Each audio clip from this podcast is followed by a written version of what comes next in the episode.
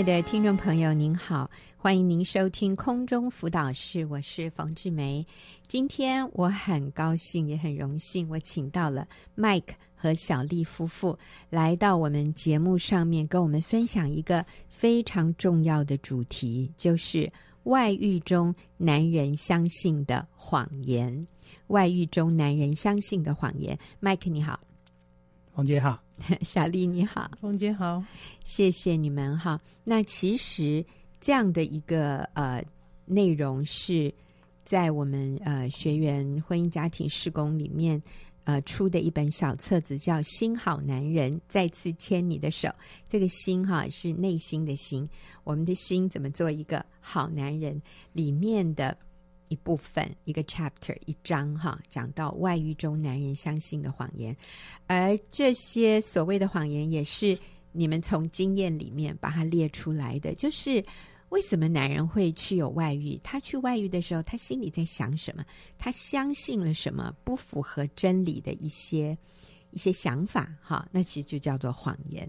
所以啊、因为 Mike 跟小丽就是作者嘛，是这个内容的作者，所以我请他们来跟我们分享，在外遇中的男人通常他们相信了哪些不合真理的谎言？那第一个哈是。我两边都可以照顾得很好，我不会被发现的。诶，这个我真的听过。有一个弟兄，他那个时候他说：“我两边都可以照顾得很好，我我有能力，我可以做得到的，我不会被发现的，或者就算被发现，我也能够摆平啊。”好，那这个这个的情况是什么？我们请 Mike 说一下。嗯，是我们看过许多两边都想讨好的男人，要说许多的谎话。要做许多的掩饰，在妻子和外女间疲于奔命，嗯，希望两边都能够被他照顾好，结果经常两边都不讨好。圣经上说，掩盖的事没有不显露出来的，隐藏的事没有不被人知道，外遇也不例外，嗯，或早或晚总会被发现。聪明的男士们，你最应该负责、最应该爱的是你的配偶妻子。要好好专心的爱他，才是正确的决定。嗯，这里说早晚会被发现的。那其实你最应该负责、最应该爱的是你的原配的妻子，要好好专心爱他，才是正确的决定。哈，那小丽有什么想法？对于这一段，嗯，是呃。关于两边都可以照顾得很好，这绝对是一个谎言，因为不会好的。嗯、只要妻子知道先生啊、呃、对另外一个女人有情愫，那个那个伤害跟情绪都是非常大的，是不会好的。嗯，是嗯哼。那其实啊、呃，第三者他渴望的也是一个一个专注、专一的爱情，所以当第三者跟你的。感情发展到一个阶段的时候，他也会要求你选呢。你现在是要你老婆还是要我，对不对？是，所以那是不可能两边兼顾的，这真的是一个谎言。嗯，是。好，麦凯有什么要补充的吗？没有，真的是这样。就是外女也会要求你要对她完全的，对，对对，嗯、是是是。所以，所以这个绝对是一个。啊、呃，一个谎言，这绝对不是真的，是没有什么两边都可以照顾好的这样的一个情况。好，那我们来看第二个谎言哈，就是外遇男人中相信的谎言是，啊、呃，是我选错配偶了，难道不能再选一次吗？我不爱太太了，下一个会更好。嗯，这也是一个谎言。是根据统计，再婚的离婚率高达百分之七十。嗯。可见，再选一次都没有更好。婚姻是个盟约，是一个无论对方贫穷、富贵、健康、疾病、顺境逆境都不离不弃的承诺。嗯，只有在这样的承诺下，夫妻两人才会有确切的安全感。嗯，知道对方不会弃自己而去，才能彼此完全的委身合一。嗯，在婚姻关系中，若一味要求配偶符合自己的标准，那么下一个、下一个、下下一个。可能都找不到，嗯，没有一个人可以长久的符合这个标准，因为每个人都是不完美的，都有自己的优缺点，嗯，美好的婚姻关系是学习彼此接纳、包容，学习舍己，让自己在婚姻中成为那个对的人。那么无论配偶如何，都能享受幸福美满的婚姻生活。是很多人觉得我在这个婚姻里不快乐，我给自己再一次机会 哈，我选另外一个更好的人，应该会会更快乐、更幸福一点。但是我们发现，其实每一个人都不完美，都有缺点，下一个也不会更好，因为你不是一个。懂得接纳、包容的人，所以不用下一个了，就在这个婚姻里面好好认真努力就够了哈。那小丽有要补充的吗？对，我听过一个，我觉得我现在最认同的一个说法就是，当我们自己成为一个对的人，无论我们跟谁结婚，嗯、都会是幸福快乐，这才是真正的重点。是是，所以我要专注的不是换一个人，再找一个人，而是什么？自己的改变，成为一个合适的人。我改变自己，成为一个一个对的人。是，那我跟谁都会幸福。所以现在有旁边这个就是了哈，不要再换了，改变自己。好，下面一个谎言是我和太太个性不合，所以我我要去找一个跟我个性合一点的人，这个成为他外遇的一个理由。那 Mike，你的回应是？是。其实，上帝创造每一个人都是独特的，嗯，每一个人都有自己的性格，但每一个人也都不完美。我们常常会被自己的跟自己个性不同的人吸引，在做朋友交往时是一种心理吸引力，但一旦进入婚姻，这些不同点就常是造成冲突的引爆点。解决的方式是彼此互相接纳、包容，让两个人的不同处成为彼此的互补和助力。不应该以个性不合作为外遇的借口。嗯，请记得，下一个人一定也会有个性不合的时候，你仍然要面对相同的问题，但情况可能更复杂，难度可能更高。嗯，是。好，那小丽来补充。对，包容跟接纳是非常重要的。这这也是每一对幸福美满的婚姻的背后一定有这个因素所在。嗯嗯，因为。没有，世界上没有一个人跟你个性是合的，对，都是要包容跟接纳。嗯，是，嗯、不能、嗯、是。其实啊、呃，说个性不合背后的意思是什么？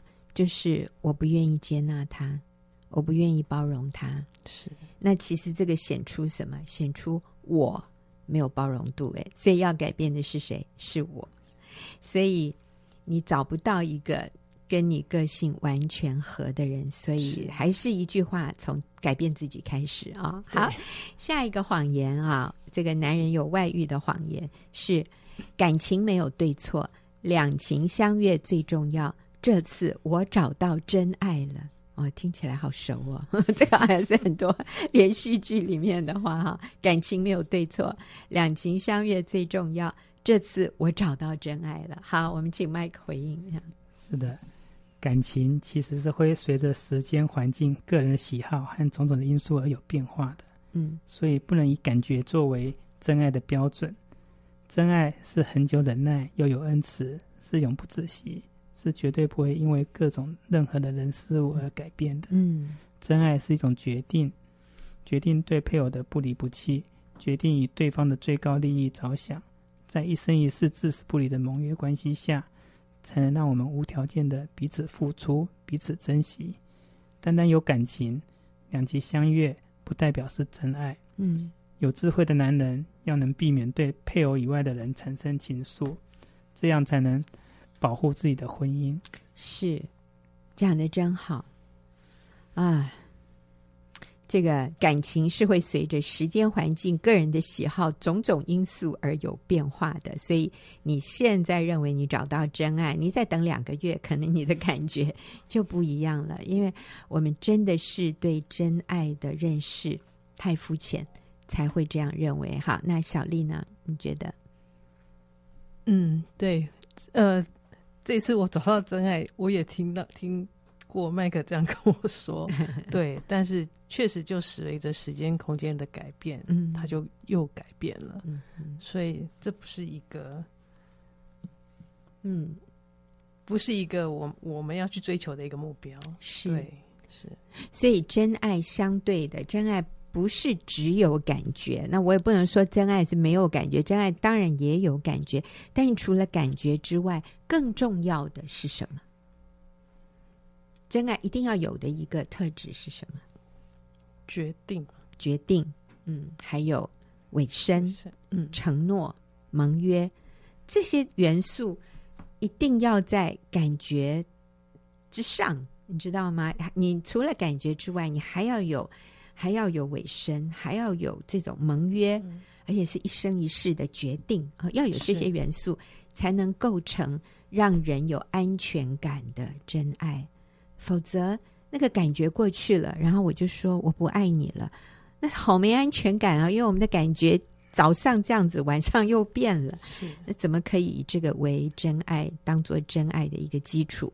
或者一个衡量的标准啊，所以我觉得是今天我们的社会对真爱有太多的错解、错谬的误解了哈，所以我们还是要真的回到那个婚姻的盟约，我们才能说在盟约里面的才是真爱，持守盟约的才是真爱。那我们来看第五个，他们写下来的外遇男人相信的谎言是：男人一定要有红粉知己，一辈子。就只有一个女人，太无能了哇！这真的是时下很多在这个，我觉得在那种什么酒吧里面听到的哈，男人要有红粉知己，一辈子就只有一个女人，实在太无能了哦！天哦，好，我们请麦克回应。我们知道红粉知己就是很了解这男人的女性朋友，这样的角色非常模糊不清又暧昧。随时可能发生超出界限的关系，是外遇的陷阱。红粉知己的存在也会对妻子造成不安。带给心爱的另一半足够的安全感是每个男人的责任。真正有魅力的男人，有好的品格修养，而且充满自信、温柔体贴。已婚又交女朋友，并不会令人尊敬，反而让人轻看。一个男人一生照顾好一个女人。对她忠诚，才令人敬佩，这才是真正的男子汉。阿门。一个男人一生照顾好一个女人，对她忠诚，才令人敬佩，才是真正的男子汉。哦，好，阿门。这句话 没错，丽妹这你写的哈，写的真好。好，来，丽妹回应一下。嗯嗯，对，没错，就是呃。一辈子只有一个女人，太无能，真的是我没有办法了解的价值观。嗯，真的就像刚刚后面说的，一个呃忠诚专情的男人，才是令女人敬佩的男子汉。是，对，是。其实，呃，我我看一些社会现象，也觉得这种价值观很矛盾、很冲突。哈，你说在商场上，好像、嗯、哇，一个男人要。很怎么有很多女朋友才代表他很厉害？可是你在你在政治界里面，如果一个男人他除了老婆之外，他拈花惹草，他立刻立刻被开除，是 他是立刻被打罚，然后人家会大做文章渲染，那是对他。非常不信任，是非常不利的，对他的名声是非常不好的。所以，其实我们在社会上都看到这种矛盾冲突的价值观的呈现，好像有的时候又觉得，哦，一个男人他可以有很多女朋友，代表他很厉害。可是另外一方面，我们又发现，当一个人除了老婆之外，还跟别的女人有染，就让人不信任呢。所以，其实上帝造我们，真的就是要我们成为那个。可以让别人信任、负责、忠诚的这样的一个典范啊，这才是真正让人尊敬的男人和女人。我觉得女人也一样，我们一生就只有一个男人就够了，不需要有超过一个以上的男人。那个都不是真幸福，也不是真正的能力。真正的能力是彰显在。你可以对一个人一生忠诚，一生委身，这还是最了不起的。好，我们来看下一个谎言是：我要自由，要为自己而活啊！其实我可以在后面再加，只只有家庭好像太什么，太被约束了，太被束缚了哈。所以我要自由，我要为自己而活，这是一个谎言哦。好，我们请麦克回应哈。是我们在尼尔安德森博士他所著的《胜过黑暗》里面说：“我有自由抢劫银行，但我也够成熟的知道那样可能会叫我一辈子在监狱里度过。我也有自由说谎，但我若那样，就必须继续说谎，免得露出破绽。我有自由吸毒、酗酒，过着放纵情欲的生活，但这些自由将带来捆绑。我有做决定的自由。”但若考虑到结果，我真的能得到自由吗？嗯，真正的自由是有能力选择过负责任的生活，而不是只要我想要，有什么不可以。圣经上说：“得着生命的将要失上生命。”单单去追求我们以为会令自己快乐的事物，不能找到幸福。而关爱、奉献以及为人设想，才是人生的意义。选择自我约束，并尊重婚姻。盟约对配偶忠诚，才能经验真正的自由和尊严。阿门，阿门。好，那我们看看小丽还有什么想要补充的？嗯，对，自由确实是要能够有界限的，嗯、对，才是对自己还有对你身旁的家人，嗯，最保最有保障的一个方式。嗯哼，嗯哼，我也听过一句话哈，就是。真正的自由是能够去做到我知道我该做的事。真正的自由是有能力不去做我知道我不该做的事。好，但是我们常常对自由的误解就是我想要做什么都可以。那其实意思是什么？如果我做的这件事情是对我有伤害，我还去做它，那就不是真自由。真正的自由是能够分辨什么是对我有益，什么是对我有害，什么是我该做的，什么是我不该做的，而我有能力去做到我该做的，同时我也有能力不去做我不该做的事，这才叫真自由。否则，我们就成为我们情欲或者我们欲望的奴隶，变成。你想要做什么，你就去做。可是其实这个对你是非常有害的。我呃那天就看到一个哎呀很快的一一幕哈，就是嗯一个小孩子他没有接受妈妈的约束，他就往街上跑，结果一个车子来就没了，他就他就被被撵过去了。你说这个孩子当时是不是有那个可以脱离妈妈牵手的那个自由？他有啊。可是他的自由却带来他的生命的毁灭、生命的结束。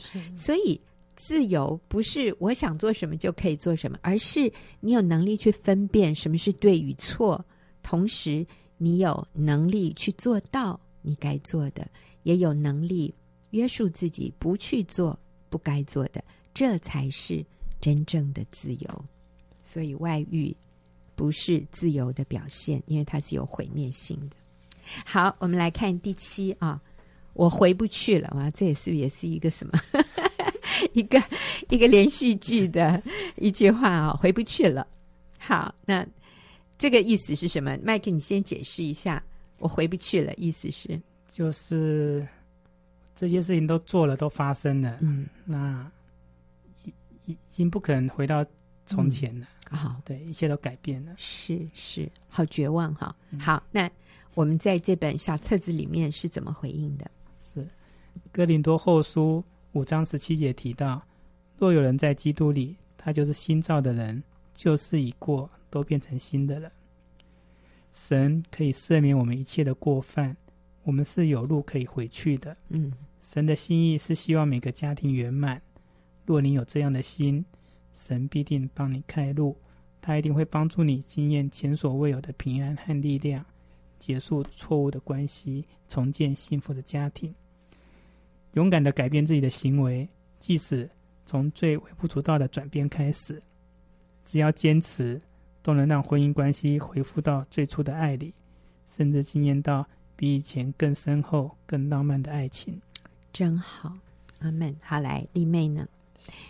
小丽是呃，我们真的常常听到就是破镜难圆，嗯。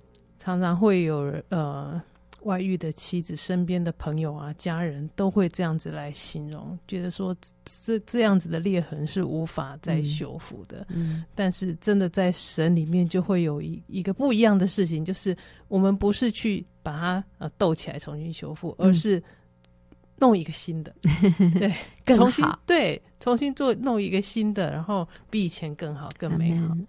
其实 Mike 跟小丽，你们自己的婚姻就惊艳到，是你们。这个外呃外遇回转哈，Mike 从外遇中回转之后，你们现在重建的这个婚姻是确实比以前更好，是是嗯，好好在哪里？Mike 说一下。嗯、呃，就是学习到更多的接纳、包容和舍己。嗯，对，不再以自己的观点为优先顺序，而以配偶的需要为优先。嗯，这样，所以这样的一种关系确实比以前。那个就是没发生事情之前是更好。那小丽，你的经验呢？嗯嗯，我们还是会有一些争执，还是有时候会生对方的气。但是因为有神的爱里面，所以我们这些事情很快就会过去。嗯，让我们很快会越过这些争执、啊。我我我记得前一阵子，我忘了你们在哪里分享，好像麦肯生气还摔手机啊？对，是是摔你的手机。摔他的，摔他的手机。以前，嗯，以前可能会冷战好几天，但是现在不会，就是事情就是针对这个事过了就过，还是爱你这个人。是，所以那一次摔手机事件多快就解决了，多快就和好了。走在去教会小组的路上，大概三分钟之内就真的从摔到和好三分钟。哇，那实在是神速啊！对，情绪可以很快的稳定下来。哇，嗯，那这太神奇了。以前都要冷战多少天？很难过和担心。而外女确实也有可以有人爱她，可以拥有她的家庭和孩子，但她必须找一个单身的人结婚做这些事，嗯，而不是和已婚有家庭的人在一起。否则只会使他落入介入别人家庭的罪恶感当中，背负那第三者的罪名，嗯，不会得到真正的快乐和幸福。是是，讲的太好了，小丽，你要补充吗？嗯嗯，我们真的确实是要哦、呃，有勇气让外女去寻找她自己的幸福。是对，呃各位男士，就是你要你你要你有能力给的幸福，就是你自己的家人、妻子，嗯、对，跟孩子。对外女真的没有没有这个权利，对，嗯、也也没有这个能力，对。嗯、因为其实外女心里渴望的也是一个一个健康的、一个完整的、可以在光明中的一个一个婚姻与家庭。是，所以你不可能给她的，因为你已经有婚姻了。是，嗯，好。下面，啊、呃，对于外女，我们所有的一些不符合真理的一些想法，我们称之为谎言。是外女跟了我，我对她有责任。好，那我想，Mike，你来回应一下。很多男人会是这样子哎，我觉得他都不会说，我老婆跟了我，我对她有责任。他反而说，外女跟了我，我对她有责任。所以有时候会为了要。向外女负责，然后就对老婆和孩子不负责任。我觉得这这是一个好好冲突的一种想法。好，那你来回应一下，请 Mike。嗯，有时候，哎，就是这样。一个男人真正该负责的，其实是他的家家人，是他的妻子和孩子。嗯，已婚的男人有责任对妻子和孩子付出他的爱、陪伴和忠诚。嗯，对妻子以外的女子。则必须和他们保持距离，祝福他们找到好的对象，而不是自私的以为自己可以为他的幸福负责。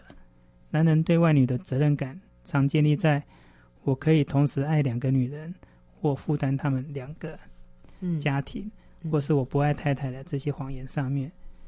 这不但破坏了婚姻，也没有办法使外女过正常的婚姻生活，是一种错妙的责任感。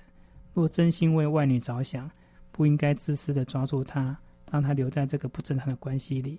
应该放开他，祝福他能在正确的关系里得到真实的幸福。是，我真的要补充一句：如果你还说你爱这个女人的话，你能够为她做的最好、最正确、对她最幸福的一件事情，就是放开她，让她离开你，因为你是不可能给她这样的幸福的。所以，如果你你你要做一件真正对他好的事，就是结束这样外遇的关系。那丽妹，你要不要补充？嗯，就是这样，对，就是责任感要负在正确的地方。嗯，是是是。好，那其实我我我想到这个每一个国家每一个政府也也是有一点类似这样的情况。嗯、我们优先要考量到的是我本国人民的安全、幸福、快乐，而不是优先去很多什么。支援呃支援什么落后国家，然后捐很多很多钱给他们，然后我们自己本国的老百姓这个生活非常的困难，那这个就是优先次序错误。所以在这里，一个男人他真的他最应该负责，他也只能真的就是为他自己的家庭负起那个完全的责任。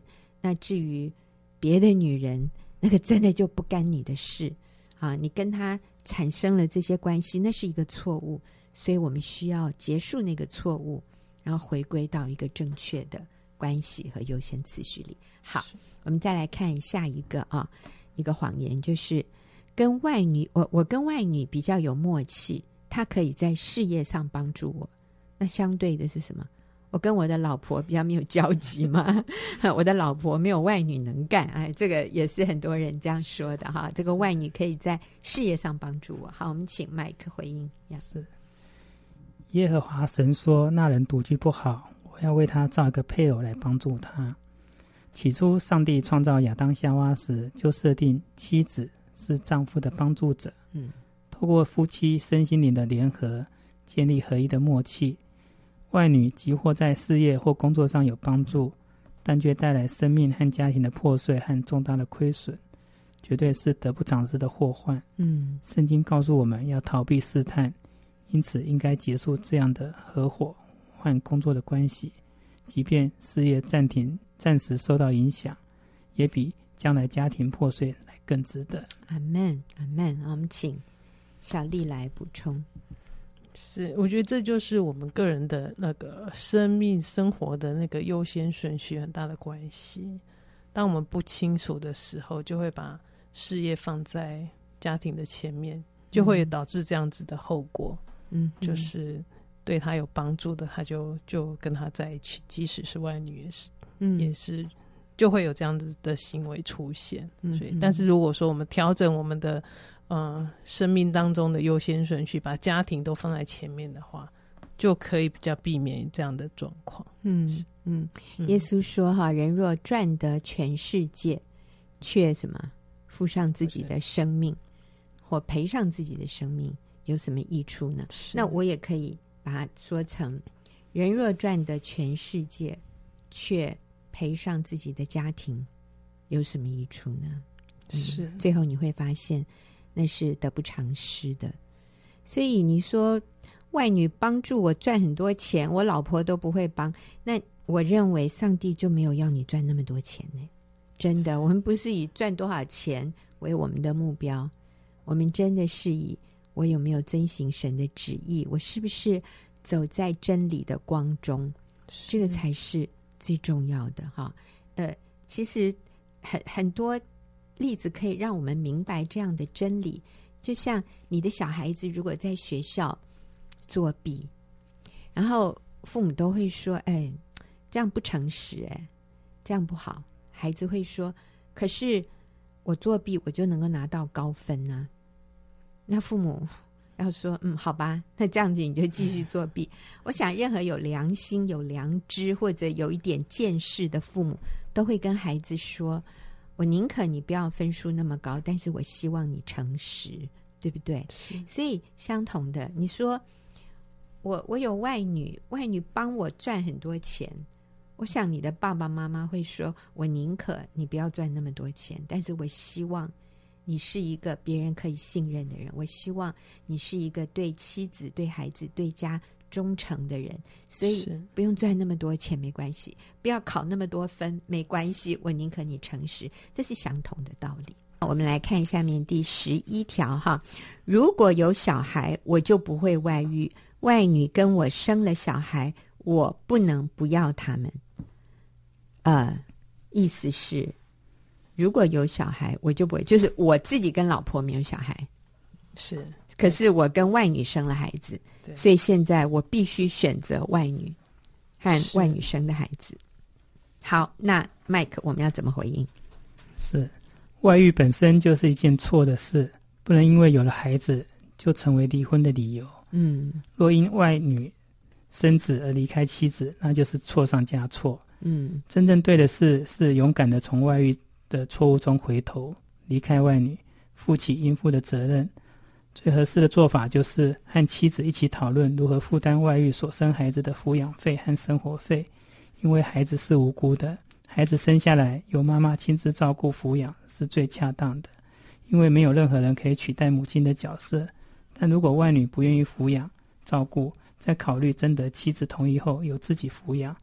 这才是负责任的做法。嗯，好，那小丽要不要回应一下？嗯，对，是的，并不是每一对夫妻都会拥有孩子。嗯，那我要强调，其实即使上帝没有赐给你们孩子，啊、呃，夫妻两个人就是一个完整的家。嗯，呃，就可以一起走在神的计划里面，靠着神过着美满的夫妻生活，绝对不可以拿这个来当做外遇的借口。嗯嗯，是、嗯、是讲的真好哈。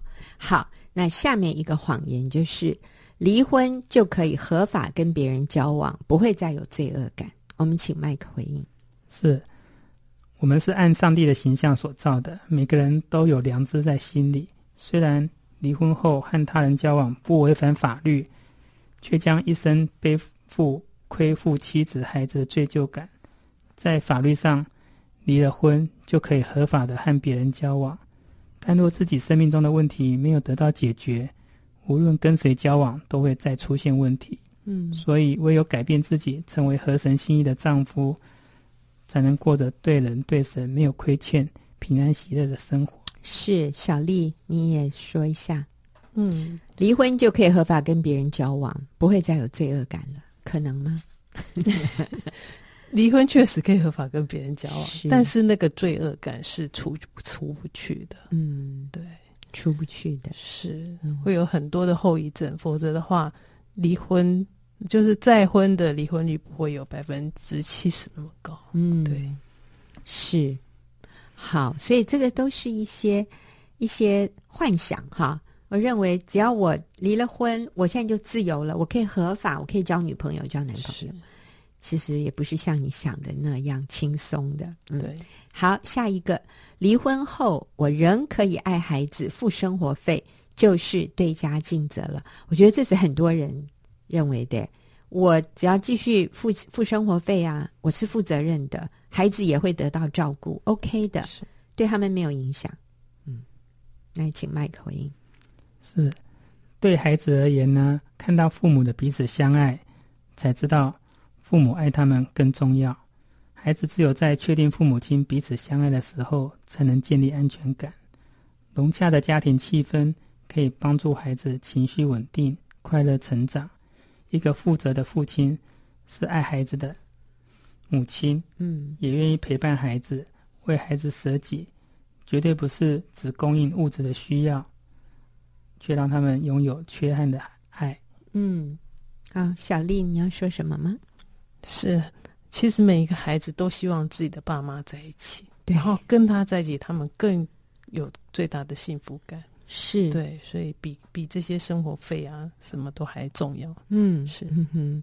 其实孩子最希望看到的是爸爸妈妈彼此相爱，这个比爸爸妈妈爱他，其实对他来说是更重要的。就是爸妈相爱，比爸妈是否爱他，其实。更重要，但是我觉得我真的听到很多好莱坞的那些明星离了婚以后，他们都会说：“我们仍然非常爱我们的孩子，我们会保持好的朋友关系，然后我们会以我们孩子最高的利益着想，我们继续爱他。那其实我每次都想要说，你为你孩子最高的利益，就是你们不要离婚，对，就是你们继续彼此相爱。这个对孩子来说，就是真正的爱他啊。可是这些离婚的父母都会说，我们继续爱我们的孩子，我们继续委身我们的孩子，我们会继续为他们的最高利益着想。是你在为他最高利益着想，你就不要离婚，可以吗？啊，那我觉得是很多这种似是而非的说法，让人很混淆。所以我觉得这里这样的澄清是很必要的。是，所以孩子需要的不是只是供应物质的，而是让他们拥有那个没有缺憾的爱。其实这个对孩子来说是最重要的。好，下一个。我没有爸爸一样顺利长大。父母若离婚，那也是孩子的命，他们还是会好好长大的。是，根据研究指出，青少年若成长在没有父亲的家庭中，比一般正常家庭的孩子，他的犯罪率是高出两倍。嗯，自杀率比一般正常家庭会高出百分之六十三，行为偏差比一般正常家庭要高出百分之八十五。嗯。高中辍学率比一般正常家庭高出百分之七十一。根据实证研究的数据来看，孩子成长在没有父亲陪伴的家庭里，确实带来了很大的负面影响。完整的家庭可以让孩子在成长的过程中更有安全感和健全的自我形象。父亲是孩子的重要榜样和依靠。若希望给孩子最好的，最重要的就是让孩子有个健全的家。阿门。我记得我在我先外遇之初哦，有一个大姐，她那个时候五十几岁了。嗯，她跟我谈到她爸妈离婚的时候，她就就突然掉下眼泪。嗯，她就她就说那也不是他们愿意的。嗯，所以其实爸妈离婚，孩子确实是会长大，但是那个伤害就是在在心里面。是，是真的是这样啊，大姐小姐都一样。对，我们现在遇到很多成年人提到。父母离婚的时候，都是都是流泪的，是都没有很高兴没事的。其实对他们都是很深的伤害。好，最后一个外遇男人中相信的谎言，就是太太不会受伤，他不愿意离婚是不甘心，他不想让我过好日子。那我也还要加一个，他不愿意离婚是不甘心。其实他并不是真正爱我，所以才不想离婚呢、哦。他只是不甘心，不想让我过好日子，所以他不愿意离婚。好，我们请麦克来回应。是，哎，在妻子被丈夫背叛的时候，是极为重大的打击。嗯，与人共事丈夫更是锥心刺骨的痛。嗯，在这样的情况下。若太太能愿意持守婚姻不离婚，绝对是为了丈夫的最大益处来着想。她在为你留一条回家的路，为你的家庭不至于破碎做最大的努力。有许多外遇回头的先生，最后都感谢他们的太太，跟我一样，当初不离婚，嗯、是让他们有机会回头，嗯，可以重建婚姻家庭，嗯。所以，如果你的太太不离婚，请正面的回应，这绝对是一条通往真正幸福的路。阿门，阿门。是。哦，对，没错，我我觉得我真的是感同身受，这真的不是报复，嗯、也不是，不是呃不甘愿，对，自私，这真的是要有自私，嗯，嗯，要很大的勇气，还有忍耐跟嗯。呃很多的学习才能够做到这样，所以我们绝对要看到太太的那个用心。嗯，对。啊、呃，我想先生也是一样。如果太太是那个有外遇的人，是或者太太是那个想离婚的，当对方不愿意跟你离婚的时候，我我真的是听到有人说他不他不要跟我离婚，是因为他要他看的是我的钱。我说你怎么会这样想？他说对呀、啊，因为我爸妈很有钱呢、啊。我们家有财产呢、啊，所以他他不想跟我离婚，就是他他眼睛里看的是我的钱，他其实根本都不爱我。那我想，啊、呃，应该不是这样。我想，对方凭什么要继续这样被你羞辱啊？他也真他是真的爱你，他是真的不愿意离婚，所以我们。要要知道，下一个不会更好。守住现在的婚姻，婚姻就是一夫一妻，一生一世。如果有任何困难，我们都可以靠着耶稣，靠着上帝，我们可以改变自己，我们可以修复这个关系，我们可以学习做一个更谦卑、更宽广、更包容的人。然后，我们自己的生命成长，其实也是我们最高的幸福和利益。对。然后你的配偶会会感受到你对他的不离不弃，你对他无条件的爱、包容与接纳，他会被感动，他也会跟着你被上帝改变。所以我好谢谢 Mike 跟小丽，你们写了这么好的东西哈。我们刚才所分享的是在一本小册子叫《新好男人再次牵你的手》这本小册子里面的啊。是学员传道会家庭事工出版的。我们谢谢 Mike 小丽这么美好的见证，这么合乎真理的分享，也谢谢听众朋友您耐心的啊、听我们的节目。那我们明年再会喽。OK，拜拜。